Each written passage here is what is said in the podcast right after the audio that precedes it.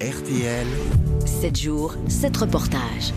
Nouvelle semaine et nouvelle série consacrée au mondial de football. À deux mois du coup d'envoi, tout ce que vous devez savoir sur cet événement international qui se déroulera au Qatar à partir du 20 novembre. 7 jours, 7 reportages tournés sur place par Nicolas Georgerot.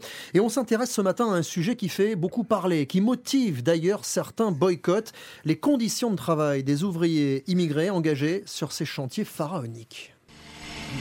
Partout dans Doha, nuit et jour, ces chantiers innombrables et ces travailleurs qui essaient tant bien que mal de se protéger du soleil et de la chaleur. L'abandon il y a trois ans de la kafala, ce parrainage, cette tutelle par un employeur et l'instauration d'un salaire minimum il y a cinq ans restent insuffisants aux yeux des ONG. Ravi Kumar est conseiller pour le comité suprême qui chapeaute l'organisation de la Coupe du Monde. Rien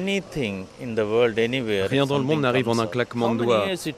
Combien de temps il a fallu à Rome, Barcelone ou, Londres? Les médias sont les nouveaux tribunaux, on doit l'accepter.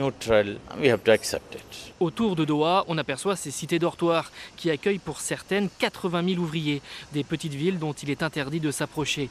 L'émir Tamim Altani l'assure dans son interview au magazine Le Point Nous punissons quiconque maltraite un employé.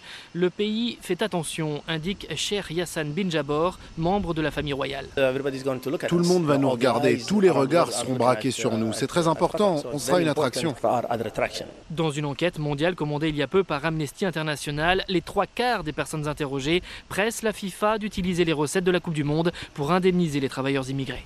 RTL. 7 jours, 7 reportages.